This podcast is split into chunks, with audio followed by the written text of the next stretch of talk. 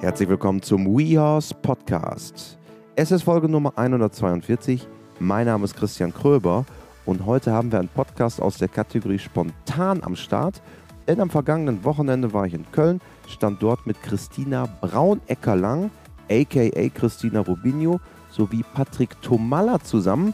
Beide haben vor wenigen Wochen einen Podcast gegründet selber und Christina hatte mit mir in den vergangenen Wochen auch immer Kontakt zum Thema Zukunft des Turniersports.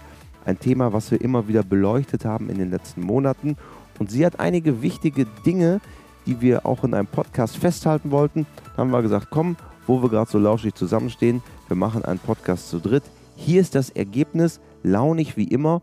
Und ich habe selber auch einige spannende Dinge in diesem Podcast gelernt. Da der Podcast spontan entstanden ist, hatte ich ärgerlicherweise nur zwei Headsets mit dabei. Ich habe mich selber auf dem iPhone aufgenommen und wir haben jetzt bei der Bearbeitung festgestellt, dass die Qualität doch nicht so ideal ist. Meine Kollegin Mara hat auch schon mit mir geschimpft. Ich hoffe, ihr verzeiht, dass in dieser Podcast-Folge meine Stimme nicht wie gewohnt in guter Qualität bei euch ankommt, aber das Wichtigste ist, Christina und Patrick hört ihr perfekt. Ich gelobe auch Besserung. In der Zukunft nehme ich immer drei Headsets mit. Vorher aber noch ein Veranstaltungshinweis, denn in wenigen Tagen finden die VR Classics in Neumünster statt. Vom 16. bis 19.02. gastiert dort der Dressur-Weltcup. Die Top-Springreiter sind am Start. Zudem gibt es eine Indoor-Vielseitigkeit, einen Schauwettkampf der Vereine und, und, und. Um es auf den Punkt zu bringen, ein absoluter Treffpunkt der Pferdeszene. Ich selber bin auch alle Tage dort. Weitere Infos findet ihr auf vr-classics.de. Dort gibt es auch noch Tickets. Alternativ könnt ihr auch einfach eine E-Mail schreiben an tickets at vr-classics, classics mit c.de. Viel Spaß und wir sehen uns in Neumünster.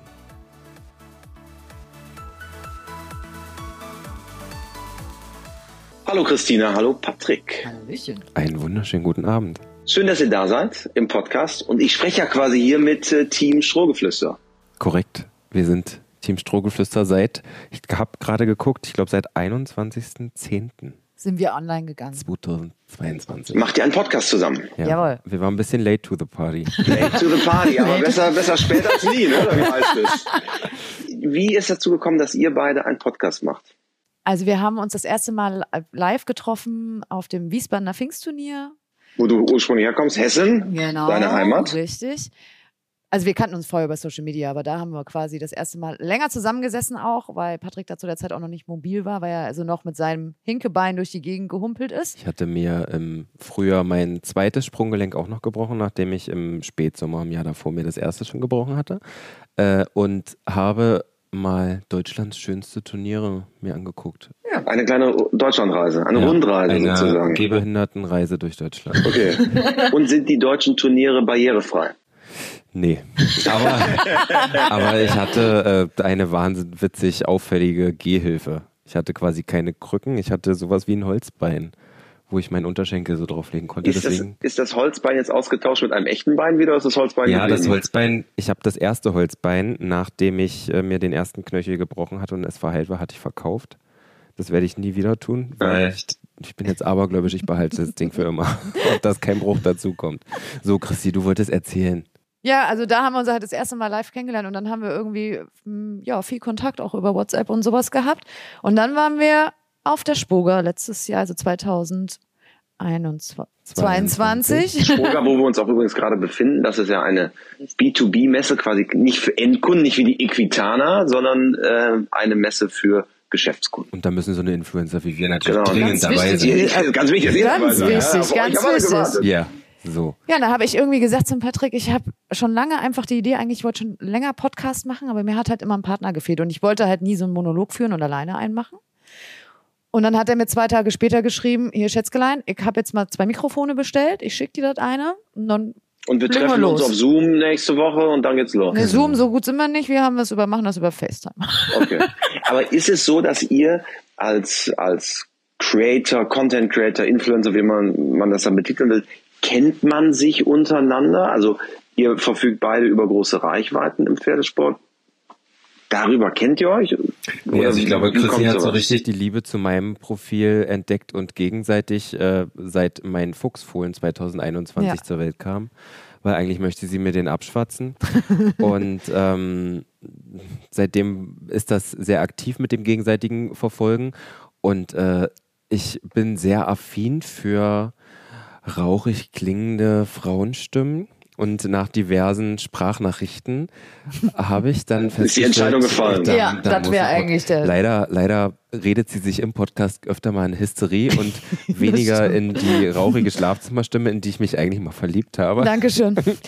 Aber das muss man einfach mitnehmen. Naja, man muss aber auch dazu sagen, der Patrick hat halt schon ein Profil, was so ein bisschen aus der Reihe raussticht. Das heißt also, Kann man so sagen, ja. ich habe ihm, also ich bin ihm früher auch schon gefolgt, wir haben auch schon öfters drüber gesprochen Ja, und ich bin ihm tatsächlich auch mal wieder entfolgt, weil mir das too much war. Also da war, das war noch so die Findungsphase, wo er noch gar nicht wusste, wo es, glaube ich, auch für ihn selbst hingeht und so.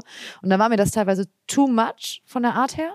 Und irgendwie durch die Fohlen, ja, bin ich dann wieder, wo ich dachte, da war Corona dann und dann durch die Fohlen habe ich gedacht, okay, jetzt musst du dann doch, bin ich dann wieder bei ihm hängen geblieben, tatsächlich. Aber ja, man kennt sich natürlich schon. Also man kennt ja auch so ein bisschen, es ist ja, ich will jetzt nicht sagen Konkurrenz, aber man sieht ja auch einfach, was so um sich herum passiert. Ja, aber es ist Ist es. Konkurrenz? Nee. Nee. Eigentlich ist es gegenseitig. Naja, aber so ist es ja, wie andere Marken beobachten auch ja quasi, was drumherum ist. Und man guckt ja. Ja. schon so ein bisschen, was machen die anderen auch und so. Lebt ihr beiden davon eigentlich? Zu 100 Prozent? Ich lebe davon zu 100 Prozent, ja. Ich gehe, also ich sag mal, ich gehe noch halbtags ins Büro. Könnte davon aber auch zu 100 Prozent, glaube ich, das machen, aber äh, den ganz vollständigen Schritt in die Selbstständigkeit wollte ich da noch nicht wagen. Wir haben ja hier immer mal wieder ähm, Social Media Stars zu Gast. Ich glaube, als allererstes war Annika Hansen da, Lisa Röckener war schon mehrfach auch hier bei uns im Podcast. Das ist ja immer so die Abwägung. Will ich das wirklich Vollzeit oder nicht? Du hast für dich entschieden, das ist jetzt meine Vollzeit. Corona hat das für mich entschieden. Corona hat für dich entschieden. Ja, also ich bin eigentlich äh, im Fitnesssektor tätig gewesen. Ähm, hatte bei mir das Glück, dass ich da in einem Unternehmen so ziemlich den kompletten Kursbereich von Pilates über Rückenkurse leiten durfte. Und dann kam der Lockdown. Ich habe das auf selbstständiger Basis gemacht und von einem Tag auf den anderen war Over. 80 Prozent meines Einkommens weg. Und ich bin noch nie der Mensch gewesen, der aufs Amt rennt, irgendwelche Formulare ausfüllt und nach Geld bettelt. Das kann man machen. Ich bin da zu unbürokratisch. Ist ja so auch viel cooler eigentlich, ne? Ja, und dann dachte ich mir, komm, verkaufst du Shakes, Cremes und äh, wirst Influencerin. Bist Influencer, sehr gut, sehr gut.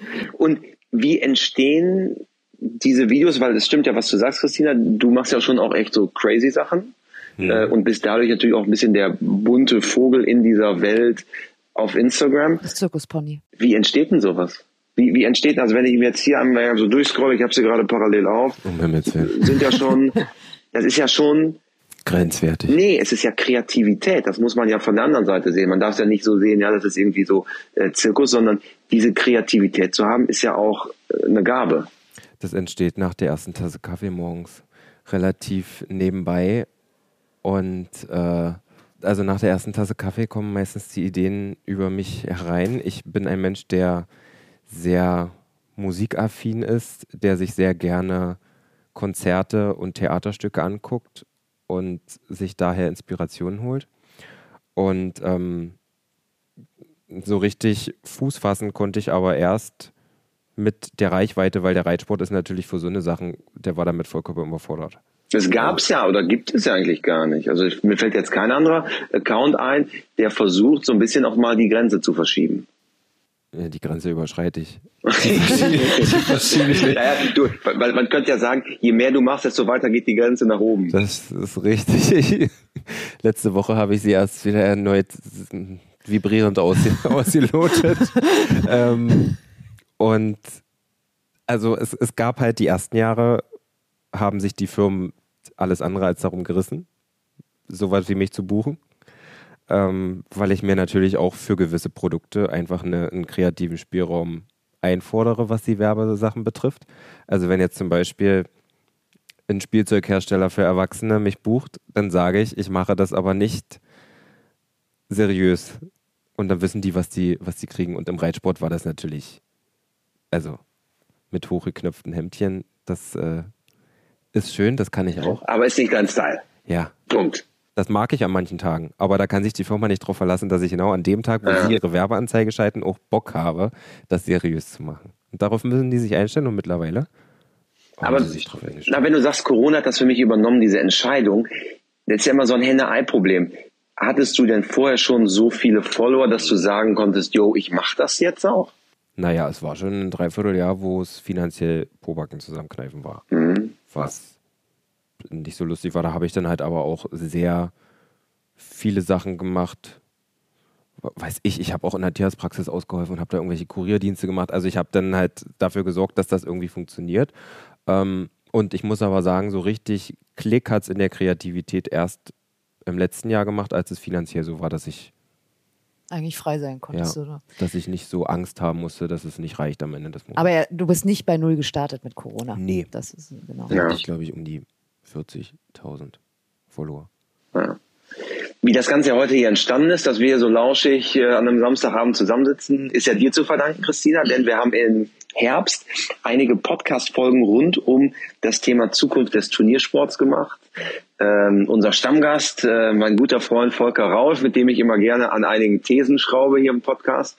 Äh, wir haben damit gestartet. Es hat sich so ein bisschen verselbstständigt, Ja. äh, denn dann kamen wir sehr, sehr viele Leute auf Social Media gehabt, die mich persönlich angeschrieben haben oder auch andere wurde auf Turnieren angesprochen und und und und.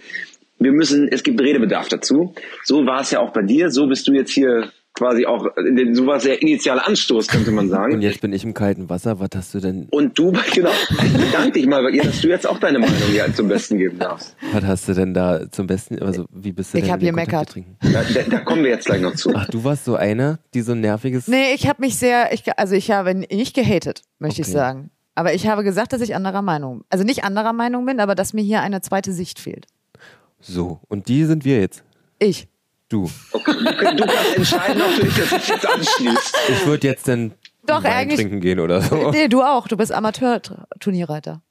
Dann würde ich sagen, vielleicht noch mal kurz, damit alle auch Genau. das gut einordnen können. Du selber hast bis zur schweren Klasse Dressur geritten, bist äh, aus Hessen, ähm, bist beheimatet in einem Stall in Darmstadt im Vorder-Odenwald. Ja. Kann man das so sagen? Ja, also Grenze. Grenze, Grenze so genau. auf jeden Fall. Bist Turniersportlerin durch und durch mit voller Seele. Kann man so sagen, wenn es Verletzungen am Pferd oder Reiter zulassen, ja. Genau. Ja. Aber ich sag mal eigentlich schon. Also, Genau. Und jeder, der, der ja folgt, sieht das ja auch und, und, und weiß, dass du eine Person bist mit einer fundierten Meinung. Jetzt die Gegenrede. Was ist aus deiner Sicht, wo ist die Zukunft des Turniersports in Deutschland und wie ist sie vor Dingen? Also ich bin sehr, sehr gespannt auf die diesjährige Turniersaison, weil das, was war auch ein großes Thema, was mir eigentlich in dem Podcast gefehlt hatte, war das, was im Moment diese Turnierreiterwelt extrem spaltet, das ist halt eben diese Herpesimpfpflicht. Und wo viele Veranstalter auch schon gesagt haben, wir kommen aus Regionen, der Patrick hatte das vorhin auch gesagt, er kommt aus einer Region, da reiten keine 40 Leute irgendwie in einer Art Dressur oder sowas, sondern ist- Sachsen, ne? Sachsen-Anhalt. Sachsen. Du kannst auch sexy Anhalt sagen. sondern halt kleinere Starterfelder, dass die Veranstalter halt sagen, gerade in den unteren Bereichen, ähm, wir wissen gar nicht, ob die Leute überhaupt noch kommen, weil das ist ja eben genau die großes, großes Thema, dass ja viele sagen, wir aus welchen Gründen wollen wir nicht impfen lassen oder ähm, wir wollen die Kosten nach der neuen GOT, das ist alles zu teuer und Turnierreiten ist eh teuer geworden. Also ich bin gespannt, wie der Amateursport sich dieses Jahr entwickelt.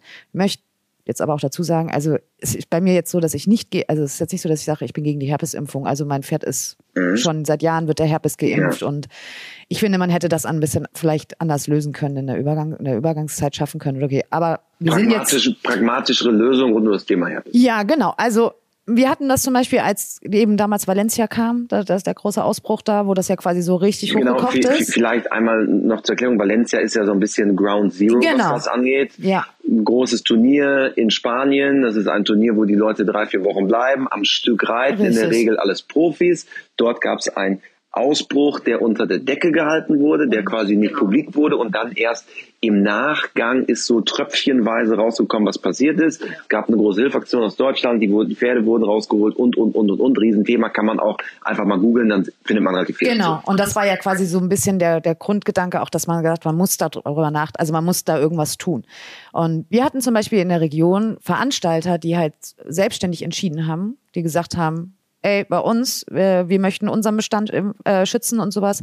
Wir veranstalten Turnier, ihr könnt gerne zu uns kommen, aber bei uns dürfen nur herpesgeimpfte Pferde auf dem Hof. Also das heißt, die Veranstalter haben selbst beschlossen. Das wäre zu mich, für mich zum Beispiel so eine tolle Lösung gewesen. Zumindest, dass man eine Übergangsphase schafft. Weil man hat ja relativ schnell jetzt gesagt, nach zwei, zwei Jahren, glaube ich, war das ungefähr, Herpesimpfung, Pflicht ab 1.1.23, ansonsten kein Turnierstart mehr möglich. Und wir kommen halt aus einer Zeit, aus einer Corona-Zeit. Das heißt, wir haben viele Amateurreiter gehabt, die gar nicht auf Turnier waren, weil die nicht reiten durften, weil die zu Hause bleiben mussten, weil da nur die Profis reiten durften in der Zeit. Das heißt, die sind vielleicht ein Jahr gar nicht aufs Turnier gefahren. So, und dann haben die vielleicht dann das Jahr drauf erstmal gesagt, ach ja, ich, ich reite meine drei, vier Turniere im Jahr hier ums Eck, weil ich möchte jetzt auch nicht keine halbe Weltreise durch Deutschland machen. Und ähm, ja, ich weiß nicht, ob man die damit zu schnell verprellt hat, dass die dann halt schon gesagt haben, boah, wenn ich dann ein Jahr eh dann die Impfpflicht habe und ich will dann eigentlich gar nicht mehr, also ich will das nicht, und dann brauche ich auch gar nicht mehr Turnier reiten. Und da sehe ich halt einfach so ein bisschen, hm, also wie gesagt, bin ich sehr gespannt, wie sich das entwickelt von den Starterzahlen her. Und äh, es gibt ja halt auch Turniere, die eben nicht nur groß ausschreiben, sondern es gibt eben auch die schönen ländlichen Turniere, die halt nur mal bis L ausschreiben oder sowas oder auch mal eine kleine M irgendwo mit anbieten. Und es wäre sehr schade, wenn das irgendwann alles wegbricht, weil dann mit haben natürlich die Amateurreiter, die jetzt sagen, ja, wir impfen. Ich habe damit kein Problem und ich will auch trotzdem weiter aufs Turnier fahren.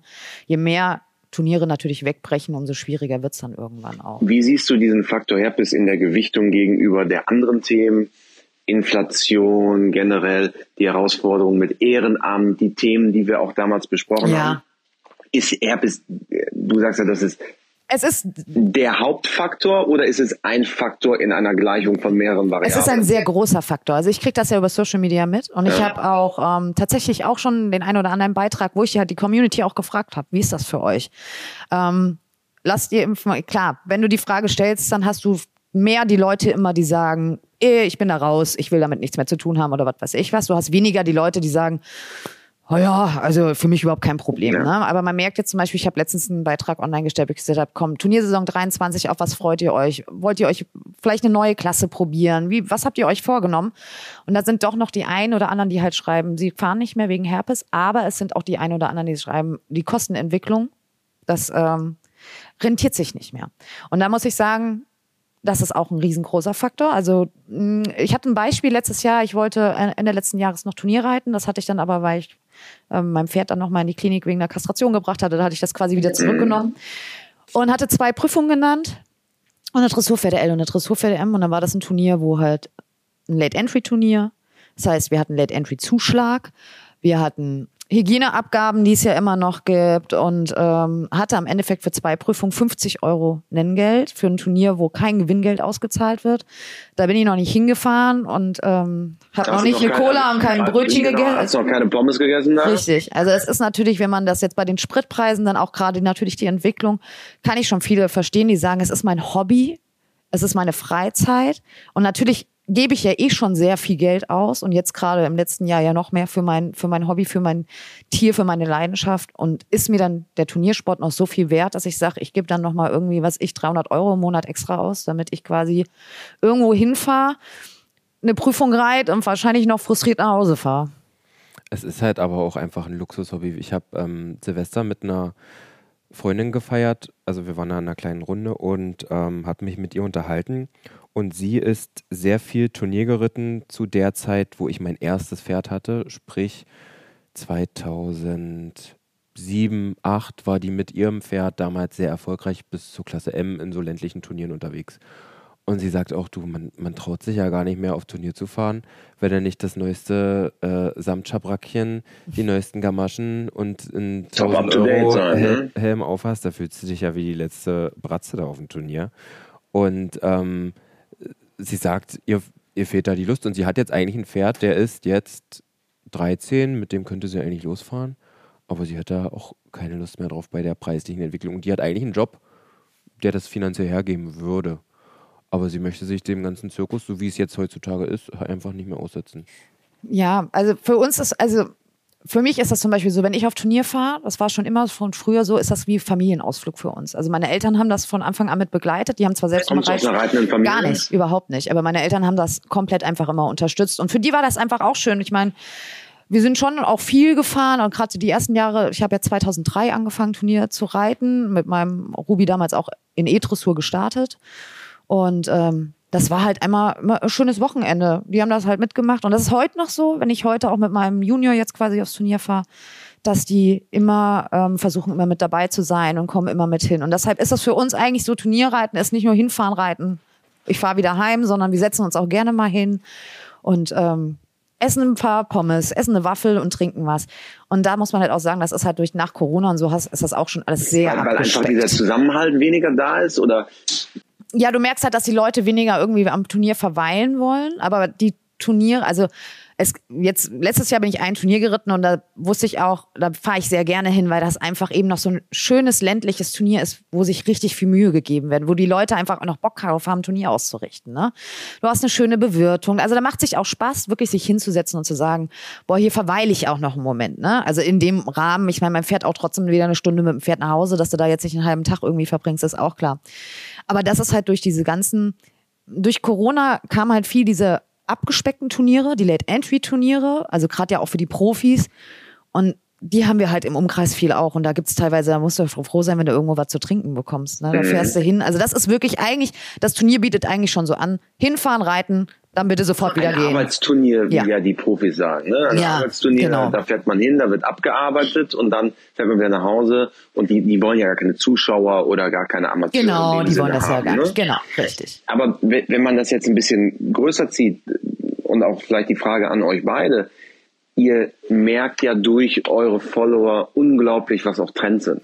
Also Ja. wie, was machen die Leute eigentlich? Wir bei WeHorse merken es ja genauso. Wir haben jeden Tag Kontakt zu unseren Usern und ich halte zum Beispiel einmal im Jahr, das ist immer eine Präsentation, die ich halte, habe ich letztes Jahr bei einem großen Pharmakonzern gehalten, Trends im Pferdesport. Da kann man sagen, okay, olympische Disziplin wird ein bisschen weniger, manche sogar fundamental weniger und beispielsweise Bodenarbeit wird mehr. Ist denn dann das, was du sagst, in der Endthese, dass eigentlich der Turniersport gar nicht mehr so weiter betrieben werden kann und die Leute auch das gerne mehr machen, weil die haben keine Kohle, es hat keine, keine, keine Ambiente und irgendwie ist dieses Family-Feeling, was ich vorher hatte, nicht mehr da. Also ich hoffe nicht, dass es so weit kommt, weil ich glaube, es gibt trotzdem noch genug, die einfach auch Bock darauf haben. Und ich habe ja, also letztes Jahr, wie gesagt, das meiner gesundheitlich leider ausgefallen, aber das Jahr davor, 2021, bin ich schon mit, äh, ich glaube, elf, zwölf Turniere geritten, Jungpferdeprüfung, ähm, Dressurpferde A. Und da gab es zum Beispiel das erste Mal auch bei uns im Umkreis, ich glaube, von den zwölf Prüfungen waren drei oder vier sogar, die für Amateure ausgeschrieben waren. Dressurpferde A für Amateure. Und das war natürlich, ähm, da kommt man auch mit den Leuten wieder in Kontakt. Also gerade in diesen Jungpferdenprüfungen ist man ja als Amateur, denkt man ja, eigentlich, viele fahren ja schon gar nicht, weil die denken, da sind ja eh nur Profis und sowas. Ne? Wobei die Profis immer sagen, wir brauchen eigentlich die Durchmischung. Wir brauchen die Amateure. Nur reine Profiturniere wollen wir gar nicht. Also so habe ich zumindest mit den Profis, mit denen ich gesprochen habe, nach eben Corona, wo nur Profis erlaubt waren, die gesagt haben, wir sind so froh, wenn die Amateure auch wieder kommen, weil man einfach wieder dieses ganze Feld auch auflockert. Nicht, weil die jetzt einfach schlechtere Pferde, die haben genauso teilweise gute Pferde, aber das macht einfach ja, alles wieder so ein bisschen lockerer. Und ähm, ja, in der Amateurprüfung war es eben schön, weil man auf einmal so ein bisschen sich auch auf Augenhöhe wieder begegnet ist. Und dann war das so, also ich weiß noch, ich bin aus dem eine, aus der einen Prüfung raus und dann kam einer auf mich zu und hat gesagt, hey, das war wirklich eine schöne Runde. Und das war einfach so, wo ich da, ich habe erstmal so gedacht, und hab gedacht äh, meint die jetzt mich? Und dann sagte sie, ja, das war eine wirklich schöne, harmonische Runde, hat Spaß gemacht, zu euch zuzusehen. Und das war so schön. Und da denkt man sich einfach, und deshalb macht man das ja auch, weil nicht jetzt, weil man auch untereinander wieder in Kontakt tritt und einfach das sind ja, die Leute sind ja heute teilweise in einem Tunnel eben halt, dass sie ja auch gar nicht rechts und links gucken und sowas. Und das war halt früher, warum ich gerne Turnier geritten bin. Man trifft ja immer wieder irgendwo die gleichen Leute und man wird irgendwie eine Clique und man sitzt dann auch mal zusammen und man freut sich auch für die anderen mit und man guckt halt auch einfach so ein bisschen, wie entwickeln sich auch die anderen und sowas und nicht halt immer so das auf sich selbst zu gucken und so. Aber ich hoffe, dass es eben halt da wieder hingeht, einfach, dass man ja auch merkt, dass die Leute Spaß haben, aufs Turnier zu fahren und dass sie da Lust drauf haben. Und einfach, dass das nicht verloren geht. Auch die, gerade eben so die Amateure und sowas, die halt eben sagen, boah, für mich ist Turnierreiten toll, weil ich, was ich nach einer Woche 40 Stunden im Büro einfach rauskomme, was anderes Kopf sehe, frei. Kopf frei machen kann. Für den einen ist es halt eben der Ritt ins Gelände und für mich war es zum Beispiel schon immer der Turniersport, weil das einfach so mein, mein, ja, meine Welt war irgendwo, in die ich mich so ein bisschen flüchten konnte. Wie ist es bei dir? Für mich ist Turnier eigentlich mh, eher der sportliche Aspekt gewesen, weil ähm, als Mensch, der ich denn da bin, ist man im ländlichen Bereich Ja. zwischen vielen alten weißen Männern, die da am Bierwagen sitzen, ähm, nicht der, der sich am wohlsten fühlt in dieser Umgebung. Ähm, auch war das sicherlich in meiner Jugend so, dass meine Eltern mich ja zum Turnier fahren mussten, aber das waren keine zehn im Jahr. Und äh, meine letzte Turniersaison bin ich zu 90 Prozent alleine mit dem Pferd losgefahren und habe das alleine alles gemacht. Hab da auch keinen Stress mit, aber ich mache dann da meine Sachen. Sicher, wenn da mal Freunde da sind, dann setze ich mich da auch mit denen hin, aber wenn wenn ich das ansonsten gestalte, dann mache ich das eher so, dass ich danach dann wieder abhaue und äh, da nicht ewig verweile, weil halt da einfach noch eine Generation sitzt, die mit Menschen wie mir nicht so mhm. warm wird, was ja auch okay ist. Ich finde dann halt eher so, wie du schon sagst, den Ausgleich darin, dass ich mit den Fohlen ausreite im Sommer und mich darüber freue. Spürt ihr denn, wenn man jetzt eure Follower anguckt, habt ihr wahrscheinlich kombiniert mehr Reichweite und mehr Zugang zu Menschen als viele Athleten. Also Springreiter, Dressurreiter, Vielseitigkeitsreiter, Western, whatever. Mhm. Spürt ihr eine gewisse Verantwortung eigentlich auch? Hm. In, welche, in welchem Bezug jetzt? Dass wir Werbung für den Turniersport machen sollen? Oder nee, es geht ja Werbung gar nicht. für faires Reiten? Oder? Ich sag mal, dem, dem Reitsport generell gegenüber. Du hast ja Entwicklungen beschrieben gerade. Ja. Ähm, Christina, wo man ja sagt, okay, das sind eigentlich jetzt nicht so die Mega-Entwicklungen. Ne? Also, dass die Leute sich immer mehr in ihre eigene Blase zurückziehen. Ja, ja. Mhm. Das, es geht ja gar nicht darum, also es geht, glaube ich, gar nicht darum, den Turnier, das Turnier, wie es mal war, zu erhalten. Das kriegen wir eh nicht zurück. Das muss ja, neu genau. gedacht ja, werden, das muss anders gedacht werden, das muss moderner, innovativer sein und aufs Jahr 2023 angepasst. Aber was jetzt, was ihr zeigt, wie ihr es zeigt, ähm, ist ja erstmal egal, ähm, ob es Turnierreiten ist. Spürt ihr eine Verantwortung da, ich nenne es jetzt mal in Anführungsstrichen, gute Dinge zu zeigen? Naja, also ich zeige prinzipiell eigentlich alles und meistens auch volle Ritte, komplette. Ungeschnittene, die kommentiere ich mittlerweile aber auf eine sehr sarkastische Art und Weise. Das ist ja auch dein Stil das irgendwo, das ist ja ein Stilmittel von dir. Ja, aber also ich, ich nehme mir auf meinem Profil eigentlich heraus, dass ich sowohl das eine Extrem betreibe, als auch, dass ich ja irgendwo eine Ahnung von dem habe, was ich mache, wenn ich zum Beispiel jetzt einem Fohlen das Fohlen-ABC beibringe. Dann denke ich, dass ich das kann und ähm, ich denke auch, meine Pferde sehen alle gut im Lack und gesund aus, also werde ich auch das mit der Fütterung nicht so ganz verkehrt machen. Hast du dich vorher denn darüber informiert? Also sagst du, okay, ich gehe im Futterseminar oder Fohlenaufzucht, ABC und so weiter? Ja, da habt ihr ja auch ein paar Sachen. Da gibt es eine kleinere Videoplattform bei uns. Ja. Äh, Tatsächlich hatte ich mir das angeguckt. Ja. Sehr gut, die, sind, die, die, sind zwar uralt und vollkommen überholt, die Videos, die könntet ihr mit mir nochmal neu drehen. Ja, ich weiß. Ähm, aber ich habe mir die durchaus zu Gemüte. Sucht es nicht unsere, unsere Stärke, aber ihr Lieben, was ihr es wisst, ähm, unabgesprochen. Jetzt hat er ganz wilde Augenzuckungen gehabt. ähm, nee, also ich habe das eigentlich auch gerne gemacht, das ernst zu zeigen, habe aber da mittlerweile keinen Bock mehr auf Karin Schmidt-Müller-Meyer von nebenan, die mir sagt, dass ich da steif auf dem Pferd sitze, wenn ich das selber gesehen habe. Es trotzdem teile, weil ich finde auch, wenn man es beschissen macht, hat man es ja irgendwo auf Turnier gemacht und das hat. Du stehst dazu. Na, klar. Ja. Und ähm, mittlerweile ziehe ich das dann aber lieber selber durch den Kakao, bevor es alle anderen machen. Ja. Zeige trotzdem eigentlich die kompletten Ritte weil da jetzt äh, keine tierschutzrelevanten Sachen passieren, sondern ich das trotzdem eigentlich doch recht fair dem Partner Pferd gegenüber mache und auch nicht zum Turnier fahre, wie manche andere, ähm, die wochenlang sich gar nicht aufs Pferd setzen und dann mal einmal Harakiri, ich muss heute M-Spring reiten. Das mache ich nicht. Also ich denke schon, dass ich da meiner Verantwortung, die man doch irgendwie durch die Follower hat, ähm, nachkomme, dass wenn ich zum Turnier fahre, dass da vorher auch eine Art Training passiert mit meinem Partnerpferd zusammen. So. Ja, was man ja auch nochmal dazu sagen muss, ist halt einfach, warum ja auch viele uns folgen und so, ist ja auch einfach, weil wir ja im Prinzip Otto-Normalleute sind.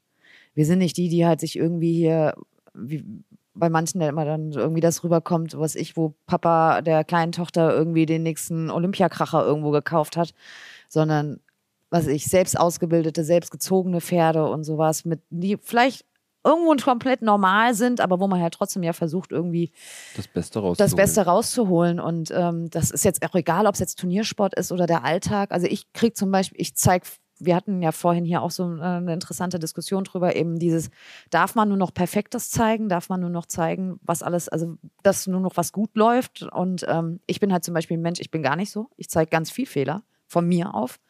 Einfach, ähm, weil ich halt eben selbst, ich bin kein perfekter Reiter, ich mache viele Fehler. Und das, ich glaube, es gibt gar keinen perfekten Reiter. Nee, das, und das ist halt aber auch das Wichtige. Und das ist halt, wenn ich sowas teile, kriege ich immer sehr, sehr viel Zuspruch, weil die Leute halt auch sagen, genauso, deshalb folgen sie mir auch gern, weil ich halt eben zeige, dass das Reiten nicht perfekt ist, dass keiner perfekt ist, dass ein Tag nicht so läuft, wie der andere Tag läuft.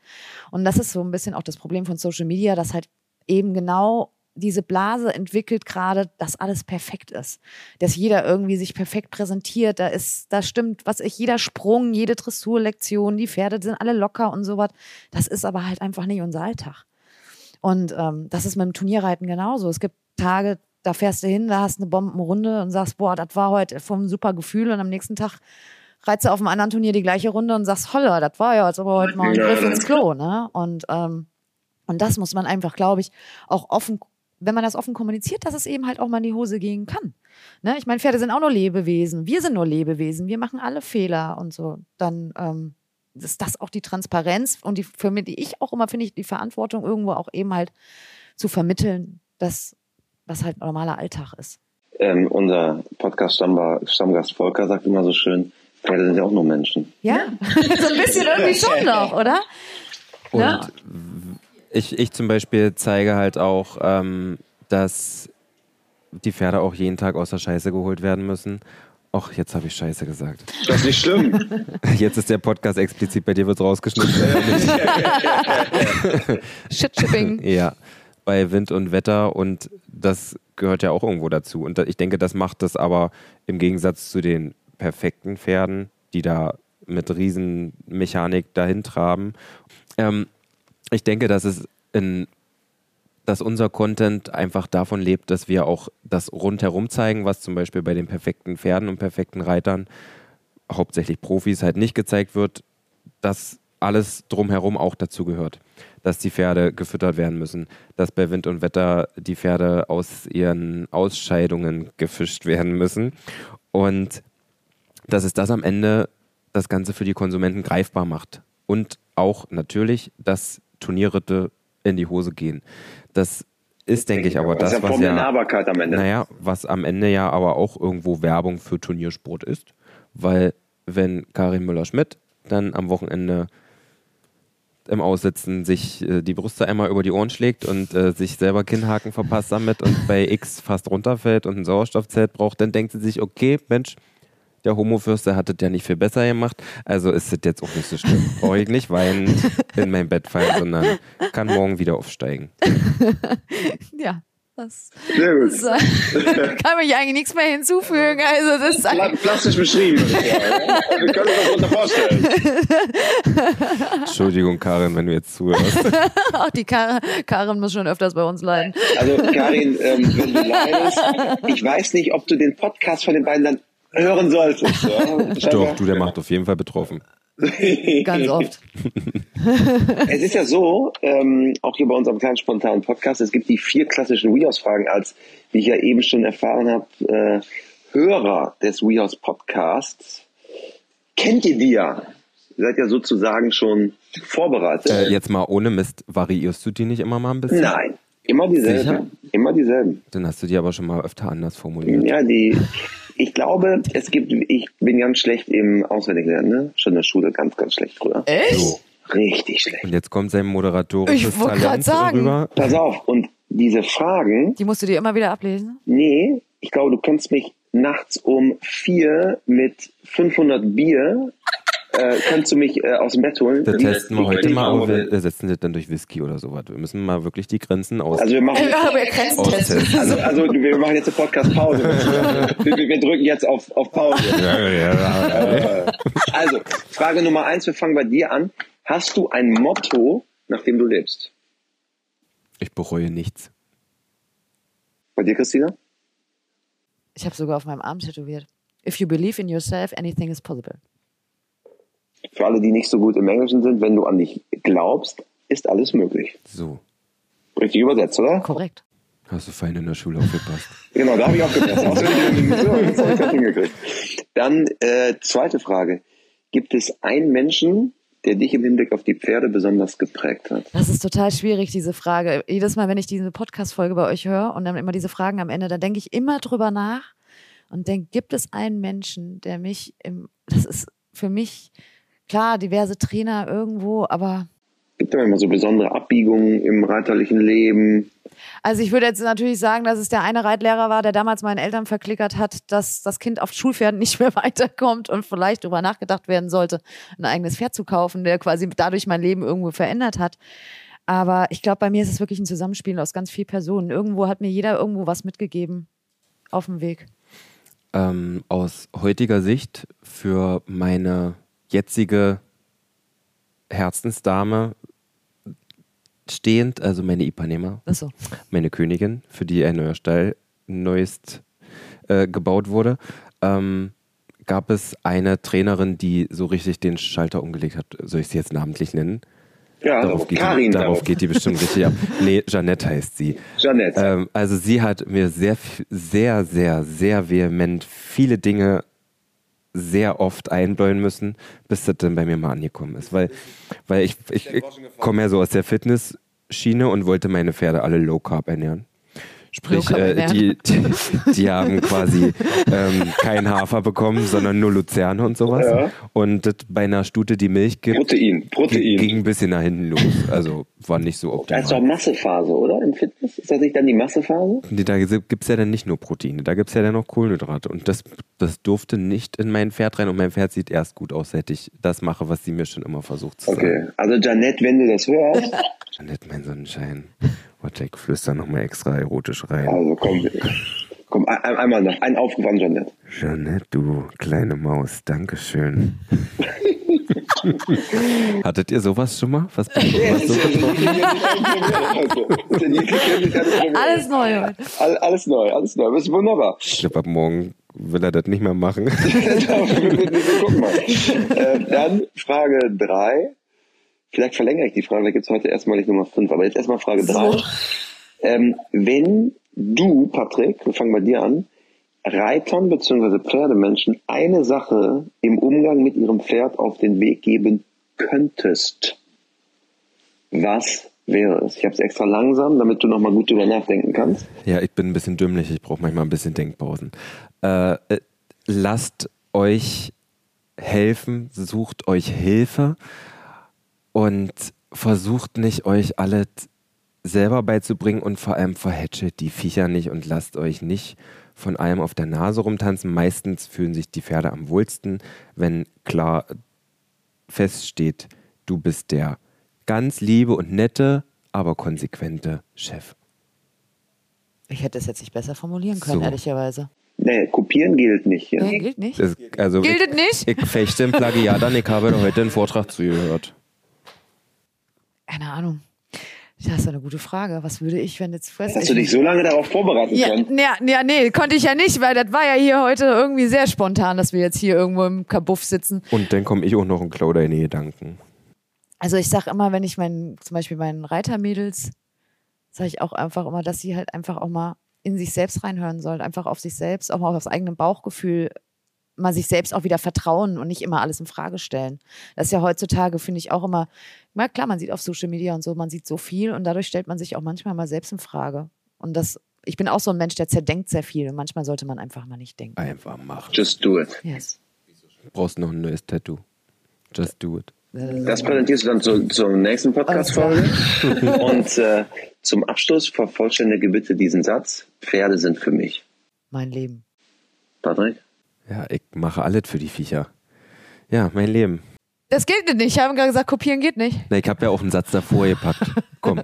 Also, ich stehe früh auf und Ja, das stimmt. Du schippe Scheiße, damit ich vielleicht einmal die Woche reiten kann, aktuell in der dunklen Jahreszeit, in der wir uns befinden. Also, wenn die nicht mein Leben sind, dann weiß ich auch nicht. Ja, perfekt. Super. So, Schön. jetzt kommst du mit Frage Nummer 5 oder nee, hast du jetzt schon wieder vergessen? 5, weil ihr das so gut beantwortet habt. Ach, äh, fällt die heute so. doch raus. Okay. Aber das war schön mit euch. War eine ganz launige Runde, hat Spaß gemacht. Ähm, Strohgeflüster, hm. der neue Podcast. Und WeHorse, der alte Podcast. Äh, aber ja, ähm, vielen Dank, dass ihr da wart. Und äh, ich würde sagen, wir drei gehen jetzt ein Bier trinken hier in Köln. Ja, 12. 12. Ein, ein, eins Kannst bis 12 kleine Bier. Immer eine Frage, wenn ich irgendeiner fragt, wie viel Pferde hast du oder was weiß ich was, immer 12. Immer 12. Also, in diesem Sinne, ihr Lieben, Dankeschön. Sehr gerne, vielen gerne. Dank.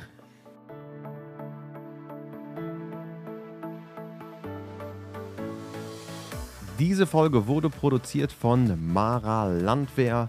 Wenn ihr mögt, gebt gerne eine positive Bewertung ab. Das hilft uns, dass noch mehr Menschen von diesem Podcast erfahren. Ihr hört uns auf Spotify, Apple Podcast, Amazon Music, Deezer und überall dort, wo es gute Podcasts gibt. Bis bald.